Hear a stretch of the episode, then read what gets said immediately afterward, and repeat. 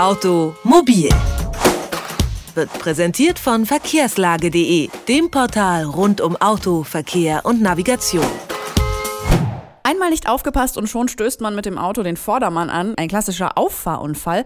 Oder hat er nicht doch plötzlich abgebremst? Rechtsstreitigkeiten im Straßenverkehr sind leider keine Seltenheit.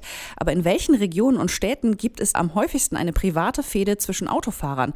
Diese Frage stellte sich die Rechtsschutzversicherung Advokat und hat in einem Streitatlas von Deutschland solche Fälle dokumentiert. Und darüber spreche ich mit Anja Maren Deckers von Advokat. Einen schönen guten Tag. Guten Tag.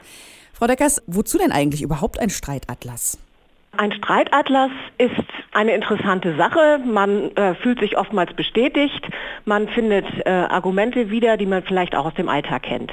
Mhm. Ich habe ja eben von einem Auffahrunfall gesprochen. Was sind denn so die typischsten Streitfälle in Deutschlands Straßenverkehr?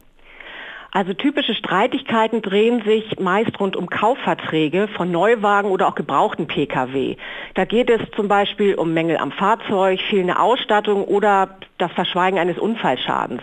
Und ein weiterer typischer Streitfall ist natürlich der Verkehrsunfall mit ungeklärter Rechtslage und mit Schadensersatzansprüchen auf beiden Seiten. Also zum Beispiel, nennen wir ihn Herr Müller, wird in einen Unfall verwickelt.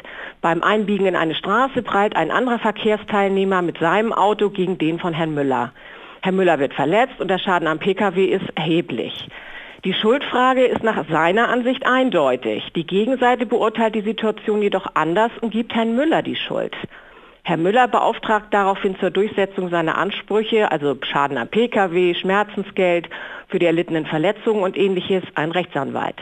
Also das ist so ein typischer Streitfall. Aber jetzt ist ja auch das Besondere, was Sie auch in dem Streitatlas dokumentiert haben, wer sich wo streitet. Also jetzt kommt so zu den soziologischen äh, Einzelheiten.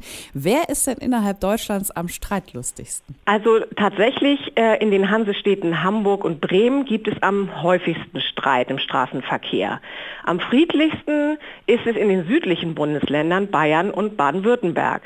Und eines zeigt unsere Analyse sehr deutlich, Streitigkeiten rund um das Auto sind eine echte Männerdomäne.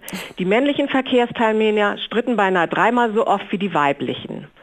Und am intensivsten kann man sagen, streitet sich die Altersgruppe der 46 bis 55-Jährigen. Diese Gruppe übernimmt, man kann so sagen, konstant die Pole Position. Hm.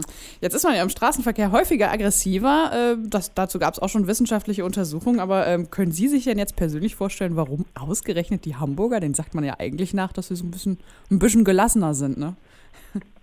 Ja, warum nun ausgerechnet die Hamburger und die Bremer die am häufigsten streitlustigsten sind, das kann ich Ihnen eigentlich auch nicht sagen. Das ähm, überlasse ich anderen. Damit äh, wir im nächsten Jahr Streitfall äh, nicht auf Platz 1 stehen oder landen, dann das wollen wir ja, glaube ich, alle nicht. Was kann ich denn tun, um einen Streit oder sogar einen Rechtsstreit zu vermeiden?